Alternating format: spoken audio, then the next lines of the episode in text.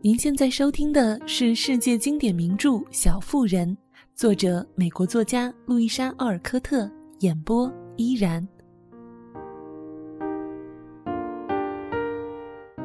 第二十七集。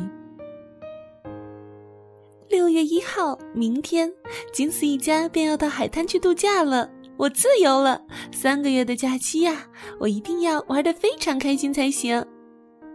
梅格兴奋地大叫道：“这是一个天气暖和的日子。”他回家时发现乔躺在沙发上，一脸疲倦，贝斯则在一旁帮他脱下沾满灰尘的靴子，艾美在做柠檬汁为大家提神。马奇太太今天也走了，啊，我可真是太高兴了。”乔说。我当时特别害怕他会叫我跟他一块儿去，如果他开口，我就不得不去。那个梅园跟教堂的墓地一样沉闷，你知道，我宁可他放过我。我慌慌张张地打发老太太出发启程，每次他开口跟我说话，我心里都打哆嗦。为了早点把包裹打完，让他出发，我干活干得特别费力，特别殷勤。当他终于上了马车要走了，我这才松了一口气。谁知道车子正要开时，他伸出头来说：“约瑟芬，你能不能？”这可吓死我了！我转身撒腿就逃，下面的话我都没听清楚，一直跑到拐角处，我才放下心来。可怜的乔，你们没看到他刚才进来的时候，就像身后有只熊在追他似的。贝斯像慈母一样抱着姐姐的双脚，安慰地说道：“马奇太太真是个吸血鬼，对吗？”艾美一边评论着，一边品尝着她刚做出来的混合饮料。艾美一边评论着，一边品尝着她刚做出来的混合饮料。姐妹们，你们这个假期打算怎么过呀？我要。整天躺在床上，什么事情都不做。梅格从摇椅深处回答：“我这个冬天每天一大早就得爬起来，整天为别人辛苦的操劳。现在我要为所欲为，每天都美美的睡个痛快觉。”不成，乔说：“这种慢吞吞的消极休息方式可不适合我。”我刚搬进了一大堆书，我要躲到那个苹果树上头，每天都美美的看书，充实我的好时光。如果不玩儿，别说玩耍。艾美要求道，这词很难听。那我就说游戏和唱歌可以了吧？和劳尔一起，这词够贴切了。反正他唱歌唱的那么好。那我们也别做工作了吧，贝斯，让我们也玩个痛快，好好休息。女孩子应该那样，不要那么辛苦。艾美建议道：“嗯，如果妈妈没意见的话，那我也就不做了。我想学几首新歌。夏天到了，我的布娃娃孩子们也要添置点夏装了，他们的衣服短缺了很久了。行吗，妈妈？”梅格把头转向马奇太太，问道：“此时他正坐在被小姑娘称为‘妈咪脚’的地方做针线活。”“当然可以啦，你们可以试着玩上一个星期，看看滋味如何。我想到了星期六晚上，你们就会发现，光玩不干活和光干活不玩一样的难受。”啊！我敢打赌不会的，我敢打赌这个星期一定会其乐无穷。梅格美滋滋地说：“现在我提议大家来干一杯，庆祝我们永远快乐，不用辛劳的工作。”这时，柠檬汁传了过来，乔站起来，举杯在手，叫道：“大家快乐的一饮而尽。”于是试验就这么开始了。那天剩余的时间，大家便懒洋洋地打发过去了。第二天早上，梅格直到十点钟才露面。他独自吃着早饭，却发现早餐没有往常那么好吃。由于乔没有在花瓶里插上花，贝斯也没有打扫屋子，艾美更是把书丢得满地都是，乱七八糟的，房间显得混乱不堪，十分凌乱。只有妈咪脚仍然像平常一样井井有条、清清楚楚的，令人看着就心情愉快。梅格便坐在那里休息读书，其实也就是一边打哈欠，一边满脑子的胡思乱想。盘算着用自己挣来的微薄薪水买什么样式的漂亮夏装。乔拖着老李在河边玩了整整一个上午，下午他则爬到苹果树上读《大世界》，这本书写得很好，把乔读得泪流满面的。贝斯从洋娃娃们居住的大衣柜里头把东西全部翻出来整理，没有整理到一半，他便觉得厌倦了。于是把他的娃娃横七竖八地堆在一边，自己则去练习弹钢琴了。一边弹，贝斯一边暗暗庆幸，今天自己不用洗碗碟。艾美把她的小花圃和花衣收拾了一番，就穿上漂亮的白色上衣，把卷发仔细地梳理一遍，坐在忍冬花下面画画，希望有人看到她，询问这位年轻的艺术家是谁。可惜只来了几只长脚蜘蛛，饶有兴趣的把他的作品审视一番，就扬长而去。他只好去散步，却天降大雨，把他狠狠淋了一顿。等他回到家时，湿得像个落汤鸡。到了喝茶的时候，他们互相交流今天的休息心得，大家一致认为这天过得相当愉快，只是日子似乎格外的长。梅格下午上街买了一张漂亮的蓝薄纱，把幅面裁开后，才发现这种布不经洗，一洗就褪色了。这一小小的不幸插曲令他脾气有点暴躁。乔划船时则被悲惨地晒脱了鼻子上的皮，长时间的拼命看书又搞得他脑袋很疼。贝斯因为衣柜混乱不堪而觉得心里不痛快。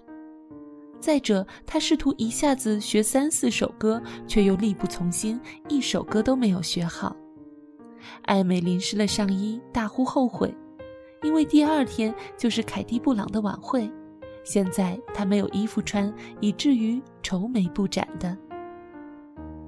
不过，这些都只是一些不和谐的小插曲。他们大声地告诉母亲，这一天进展都十分的顺利。母亲只是笑笑。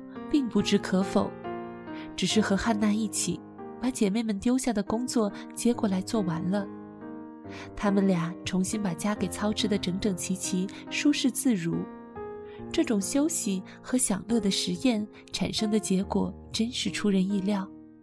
大家都有一种奇怪的、极不自在的感觉。日子变得越来越长，天气也跟他们的脾气一样变化无常。大家的心里全都心如乱麻，空空落落。为了充分享受这一星期，梅格把一些针线活都拿出去让别人做，但接着他便沮丧地发现日子十分沉闷，熬不住了。他又重新操起裁剪活，结果在莫法特家翻新衣服时，因为劲儿太大而把自己的衣服给弄坏了。乔整天的书不离手。最后的结果是，他读得两眼昏花，见到书就讨厌，脾气也变得异常烦躁。这惹得连脾气一向极好的老李也跟他大吵了一架，因此他烦闷的伤心痛苦。此时他只是后悔，早知道当时早跟了马奇婶婶去了。贝斯倒过得相当安稳，因为他常常忘记了这是光玩不工作的实验时间。不时地认真做着针线活，但大家的情绪感染了他，搞得性子一向温柔腼腆的他，居然也变得有几分烦躁不安。一次甚至把可怜的宠儿破布娃娃乔安娜摇了几下，骂她是个小怪物。最难受的恐怕要数艾美了，和她玩的人不多，三位姐姐把她丢下了，让她自娱自乐，并自己照顾自己。他很快发现自己这个多才多艺、举足轻重的小人儿，其实是个毫无用处的大草包。他不喜欢洋娃娃，童话故事又太幼稚，而人也总不能一天到晚光是画画吧？茶会没什么意思，野餐也不过就是这么回事儿。如果能有一幢漂亮的房子，里头住满了善解人意的姑娘，或者外出旅游，这个夏天才会过得开心。但跟三个自私的姐姐和一个大男孩待在家里，圣人也受不了呀。我们的爱美小姐心里抱怨道：“这几天她充分体验了一个过程，从欢乐、兴奋，继而到厌倦、无聊。没有人愿意承认。”自己对这个实验感到受不了了，但真的到了星期五晚上，大家都暗暗松了一口气，窃喜一个星期终于熬到了头。富有幽默感的马奇太太为了加深这个教训的印象，决定用一种充满幽默感的方式来结束这个试验。她放了汉娜一天假。让姑娘们充分享受一下光玩不干活的滋味。星期六早上，姐妹们一觉醒来，发现厨房里没有生火，饭厅里没有早餐，母亲也不见了踪影。天哪，出了什么事儿呀？乔嚷道，吓得瞪大眼睛朝四面看。梅格跑上楼，很快便回来了，他的神态也不再紧张。却显得颇为困惑，并有几分愧疚之感。妈妈没生气，只是非常的累。她说要在自己的房间里休养一天，让我们自己照顾好自己。这件事情可真奇怪，一点儿都不像她平时的作为。但她说这个星期我们都不干活了，她干得很辛苦，所以我们别发牢骚，今天还是自己照顾自己吧。那还不容易，这正合我的心意。我正愁没事儿干，嗯，我我的意思是说，没新的玩法，你们知道。乔飞快的又添了一句，简直有点欲盖弥彰的味道。事实上，此时此刻做一点工作对他们来说是一种巴不得的很好的放松。他们决心把活儿干好，但就像汉娜说的，做家务可不是闹着玩那么简单的。他们很快便会意识到汉娜这话的实际意义了。食物柜里有很多存货，贝斯和艾美摆桌子，梅格和乔做早餐，一面做还一面奇怪为什么汉娜会说家务难做。虽然妈妈说我们不用管她，她会自个儿照顾自己，我还是拿一些食物上去吧。梅格说。他站在那里，手脚不停，觉得自己挺像一个小妇人。于是，他们先准备了食物，让乔把碟子连同厨师们对妈妈的问候一同送了上去。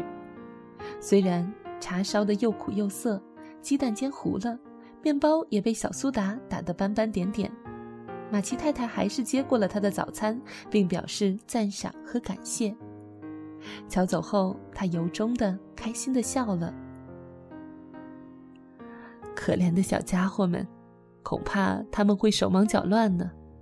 不过这样对他们有益无害。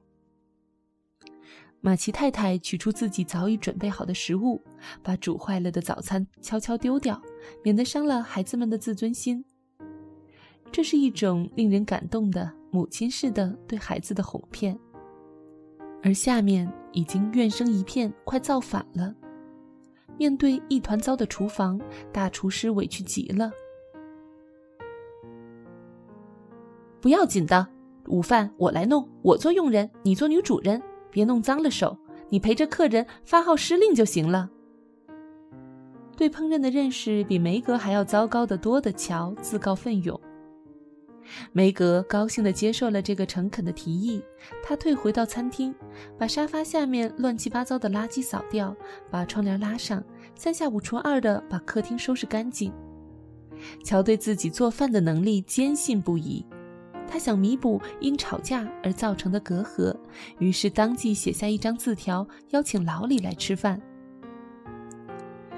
你最好先看看有什么好吃的，再请人不迟。梅格获悉后，惊慌地说道：“看，家里有咸牛肉，还有大量土豆，我去买些芦笋，买个大龙虾换个口味。正像汉娜所说的，我们可以弄一些莴苣做色拉。我虽然没做过。”但有烹调书，怕什么？再弄些牛奶冻和草莓做甜点。如果你想高雅一点，还可以弄点咖啡。我觉得你最好现实点，乔，因为你做的这些东西只有姜饼和糖块可以吃得下去。这个宴会我是不会插手的。既然是你要叫老李，那就你来款待他好了。听到梅格这番话，乔受了不小的打击。我不要你做什么，你只需要招呼客人，帮我做布丁就可以了。如果我遇到麻烦，你你要来教我，怎么样？